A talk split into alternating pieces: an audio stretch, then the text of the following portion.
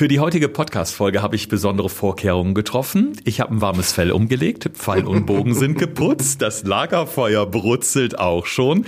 Und ich glaube, jetzt muss ich nur noch auf die Jagd gehen. Alex, entspricht das so ungefähr deinen Vorstellungen für die heutige Episode? Genau, das ist meine Idee, wie du in der Steinzeit überlebt hättest. Ich war heute auch schon im Wald Beeren pflücken, also ich bin komplett vorbereitet. Stellt sich die Frage, welche Beeren, ne? Die Fruchtbeeren oder die großen Beeren? Äh, ich sammle nur die, die man auch essen kann. Gesund gefragt. Fünf Tipps für deine Gesundheit. Mit TV-Reporter Thorsten Slegers und Personal Trainer Alexander Nikolai. Damit herzlich willkommen zu einer neuen Folge bei Gesund gefragt. Heute mit einer kleinen Zeitreise. Denn Alex und ich, wir versetzen uns mal in die Steinzeitmenschen und sprechen ja über naturbelassene Nahrungsmittel. Alex, was haben die Steinzeitmenschen denn damals besser oder anders gemacht als wir heute? Ja, also dieser Grundgedanke dahinter ist ja eine Art von äh, Paläolithikum, wie das so schön heißt. Also die Steinzeit, deshalb heißt es ja auch Paleo-Diät und nicht Paleo oder Paleo oder irgendwas anderes, sondern Paleo offiziell. Und die Idee dahinter ist natürlich extrem gesunde oder frische Lebensmittel zu sich zu führen, weil es gibt ja keine verarbeitenden Lebensmittel in der Steinzeit. Das heißt, das Gemüse, das Obst, alle gesunden Fette, frisches Obst, frisches Fleisch ist dafür natürlich perfekt, um sich erstmal von der Grundidee her gesund zu ernähren. Jetzt hatten wir schon über die Jagd gesprochen. Natürlich sind unsere Vorfahren für 10 oder 20.000 Jahre ein bisschen mehr durch die Gegend geflitzt als wir heute. Wir gehen vielleicht gerade mal zum Pizzadienst um die Ecke oder lassen die auch noch bringen, im blödesten Fall. die haben sich natürlich viel mehr bewegt. Ähm, aber ähm, ist denn das Ziel dieser Paleo-Diät auch abnehmen oder einfach nur eine Ernährung Ernährungsumstellung? Ja, da scheiden sich so ein bisschen die Geister, weil es auch mittlerweile ganz viele Studien gibt, die das Phänomen Paleo untersuchen. Und ähm, dabei kommen ganz viele unterschiedliche Ergebnisse raus. Von vielen Leuten wird sie genutzt, gerade in der Sportszene wird sie extrem gehypt. Also alle, die so sich mit dem Thema CrossFit oder ähnliches beschäftigen, haben davon bestimmt schon mal gehört. Es ist eigentlich eine Idee, die ganz viel damit zu tun hat, sich ähm, wieder gesund und naturbelassen zu ernähren. Erstmal die Idee besitzt, sehr gesund und fit zu werden, aber als positiven Nebeneffekt auch gleichzeitig abzunehmen. Das sind eigentlich so die beiden Hauptthesen, die man damit verfolgt. Mhm. Und was steht so auf dem Speiseplan, beziehungsweise was ist erlaubt bei dieser Paleo-Diät? Also erlaubt ist eigentlich alles, was du schon vor tausenden von Jahren jagen, sammeln, pflücken, fischen konntest, von der Grundidee her. Das heißt, du konntest halt jede Form von Gemüse, Obst, ob das nun Beeren, Nüsse, Samen sind, alles verzehren. Dann Fleisch, Fisch, Geflügel, Eier, alles gar kein Problem.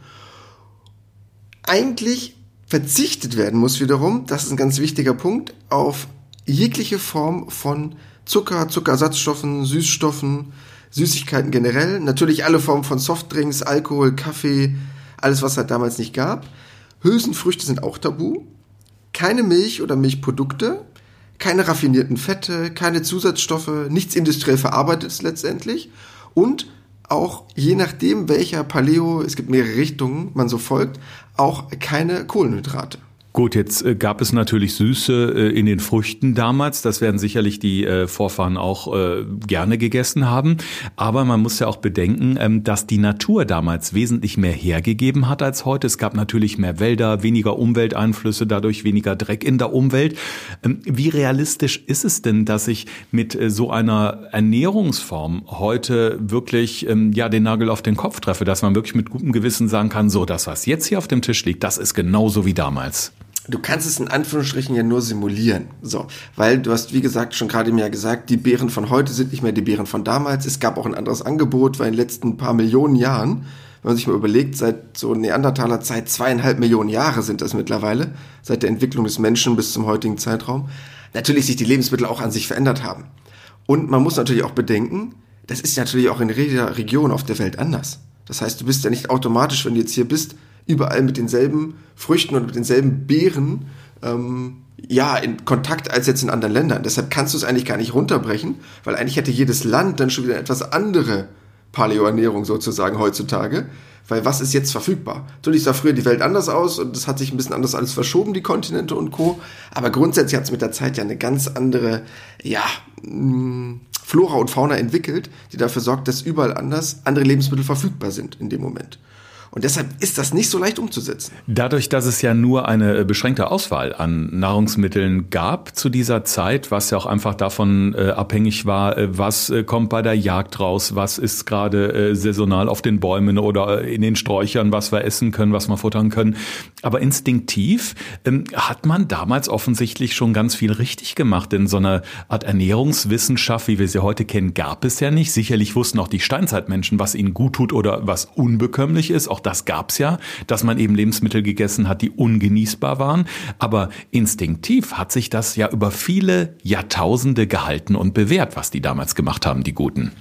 Ja, das muss man ein bisschen kritisch hinterfragen. Weil natürlich kann man jetzt erstmal sagen, boah, das ist ja total super, weil die hatten ja nur naturunbelassene Lebensmittel, war ja gar kein Problem, alles gesund und frisch auf den Teller. Aber das war ja auch alternativlos. Das muss man sich ja auch überlegen. Denn bloß weil ich eine gewisse Ernährungsform verfolge, die vermeintlich erstmal gesund ist, heißt es ja auch nicht, dass es automatisch ist, bloß weil ich keine andere Option hatte. So, denn man weiß auch, dass die mit der Zeit angefangen haben, gerade mit dem Feuer, das Fleisch ja auch nicht mehr roh zu essen, sondern irgendwann zuzubereiten oder auch Pflanzen ähm, zu erhitzen. Das heißt, wie wir es jetzt heutzutage ja auch machen mit dem Gemüse oder Co. Und deshalb muss man sich überlegen, okay, warum haben sie das gemacht? Weil sie halt auch herausgefunden haben, okay, das ist besser, nicht nur rein geschmacklich, sondern ist auch besser bekömmlich für den Magen. Und deshalb darf man nicht unbedingt sagen, dass es gleichzeitig die beste Ernährungsform ist, bloß weil sie vielleicht keine gewissen Möglichkeiten haben. Mhm. Denn wenn man sich das überlegt, was ich damals als Idee hatte, mm, ist ja schon schwierig. Weil jetzt nehmen wir mal an, ich frage dich mal andersrum. Wenn du jetzt sagst, boah Alex, ich habe heute einen richtig anstrengenden Tag vor mir, was würdest du denn morgens essen? In der Tat Kohlenhydrate. Ich würde irgendwas essen, wo ich auch äh, instinktiv weiß, dass das hält lange vor und das macht mein Hirn fit und gibt mir so ein bisschen Power äh, für den Start in den Tag. Also äh, im besten Fall Müsli äh, mit Obst, äh, am besten noch eine Banane auf dem Weg zur Arbeit. Genau, also irgendwelche möglichst gesunden Kohlenhydrate. Mhm. Das Vollkornbrot, vielleicht kommt da noch ein bisschen Quark oben drauf, was auch immer du so nehmen würdest. Oder dein Müsli, ne? Haferflocken, egal was. Klingt ja super. Hatten die aber damals nicht. So, das war deren Problem. Aber das haben wir ja Jahre später herausgefunden, dass es ja keine schlechte Idee ist. Ich glaube, kein Ernährungswissenschaftler auf der Welt soll sich gerne bei mir melden, wenn er gerne mir sagen möchte, dass ich mich irre, würde Vollkornbrot verteufeln. Mhm. So, und dies ist halt auch eine Frage, die man sich auch stellen muss. Inwiefern ist denn das schlecht? Bloß weil ich es damals nicht hatte, heißt es ja nicht automatisch, dass es nicht gut ist. Weil ich darf nicht automatisch den Rückschluss treffen. Bloß weil ich es damals nicht hatte, ist es automatisch für meinen Körper gesund. Weil das ist oft ein Trugschluss, wie Leute an Ernährungsformen rangehen und dann das sehr radikal ausführen, weil bloß, weil es damals nicht da war, heißt es doch nicht, dass ich jetzt automatisch auf Vollkornbrot verzichten muss. Oder Hülsenfrüchte. Bestandteile von einer relativ gesunden Ernährung, die aber bei jeglicher Form von Paleo nicht genutzt werden. Auf der anderen Seite gab es natürlich auch damals wesentlich weniger äh, Herausforderungen für Fastfood. Also Fred Feuerstein konnte man nicht eben zum nächsten McDrive fahren und sich ein paar Burger reinschieben. Viele Anhänger dieser Paleo-Diät, Alex, die sagen ja, die ist so klasse, weil sie eben so eiweißreich ist. Jetzt, also natürlich sollte man jetzt nicht ohne Ende Fleisch futtern, aber viele Menschen sagen halt, das Eiweiß ist so klasse bei dieser Ernährungsform, weil dadurch kann ich halt super abnehmen, gerade jetzt zu Beginn des Jahres. Was hältst du davon? Also Eiweiß bin ich generell ein sehr großer Freund davon. Nicht nur aufgrund meines sportlichen Backgrounds, sondern generell bin ich ein großer Eiweißfreund, weil ich finde, dass Eiweiß zu oft äh, zu stark verteufelt wird, weil wir oft schlechtes Eiweiß essen. Und das wäre bei Paleo nicht der Fall, denn viele Leute, die Eiweiß essen, essen halt sehr viel, sehr fettiges Fleisch oder sehr stark verarbeitetes, also das panierte Schnitzel oder das Formfleisch, was es dann irgendwo beim Fastfood um die Ecke gibt. Weil grundsätzlich ist Eiweiß ja sehr gut. Aber wenn du dir überlegst, dass du extrem viel Fleisch isst, weil du komplett auf Kohlenhydrate verzichtest oder nahezu, birgt das natürlich auch gewisse Risiken. Denn sehr viel Fleisch sorgt dafür, dass ich wahrscheinlich relativ viel Harnsäure produziere, was dazu führen kann, dass ich Nierensteine entwickle, Gicht dadurch entsteht. Also damit muss man ein bisschen vorsichtig sein, weil ganz viel Fleisch wird irgendwann kritisch. Mhm. Ich habe mal so äh, in die Runde gefragt bei meinen Kollegen, die sich gerade auch so, vor allen Dingen sind es die weiblichen Kollegen mit äh, verschiedenen Diäten äh, gerade beschäftigen und mal sämtliche Frauenzeitschriften auch durchblättern, die natürlich jetzt wieder voll davon sind. Ich meine, darüber plaudern wir gerade auch, weil es eben natürlich die Zeit ist, wo erfahrungsgemäß die meisten äh, sagen, komm, jetzt machen wir mal irgendwas. Und da tauchte in diesem Zusammenhang mal auf bei der Paleo-Diät, ähm, dass ähm, ja eine Behauptung, die ich ein bisschen abenteuerlich finde. Da, da heißt es nämlich, dass der Mensch sich äh, noch nicht wirklich an die Neuzeit, also in Hinblick auf die Nahrung angepasst hätte, vor allem was seinen Verdauungstrakt angeht. Kann ich mir schwer vorstellen, aber wie kommt man zu solchen Aussagen? Also die grundlegende Idee hinter dieser Steinzeiternährung oder das, was die Leute auch propagieren, die das in ihren Büchern verkaufen oder was auch immer, sagen ja, okay, die Menschen haben sich in den letzten zweieinhalb Millionen Jahren entwickelt und erst in den letzten knapp 10.000 Jahren gibt es Landwirtschaft. Also 0,5 Prozent knapp von der Menschheitsgeschichte. So, von dem Moment wurden wir aus Jäger und Sammlern sesshaft und haben angefangen mit Ackerbau und Co.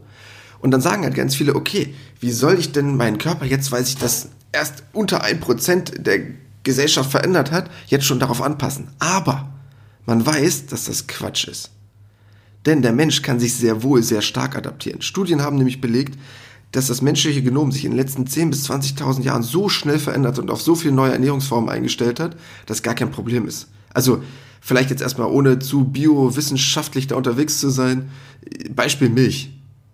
So, gerade wir in Deutschland vertragen relativ gut Milch, weil wir dieses Enzym Laktase haben, ist gar kein Problem. In anderen Kulturen, zum Beispiel im asiatischen Raum, wird das wesentlich weniger gut verstoffwechselt, weil man sich einfach daran gewöhnen kann, weil wir haben angefangen Kühe zu halten, haben wir viel Milch getrunken, der Körper ist bereit und sagt, okay, nach dem Abstillen kann ich weiter das Enzym Laktase produzieren und du kannst weiter Milch zu dir nehmen, ist gar kein Problem. Also der Körper ist schon bereit, sehr viel zu adaptieren. Also unterm Strich kann man schon sagen, man kann eigentlich nicht viel falsch machen, wenn man die Paleo-Diät mal ausprobiert. Grundsätzlich, glaube ich, braucht man einfach ein bisschen Willenskraft, weil man eben auch auf vieles verzichten muss. Und ich könnte mir vorstellen, einfach auch ein bisschen mehr Zeit und Geld, weil man eben diese hochwertigen Lebensmittel erstmal ran schaffen muss. Und darum bin ich jetzt umso mehr gespannt auf Alex Fazit. Das heißt, unsere fünf Tipps für deine Gesundheit. Thorsten fragt, Alexander antwortet. In diesem Podcast erfährst du alles über Ernährung und Fitness. Einfach erklärt und mit konkreten Tipps für deinen Alltag. Punkt 1. Faktencheck. Ganz wichtig, lasst euch keinen Bären aufbinden.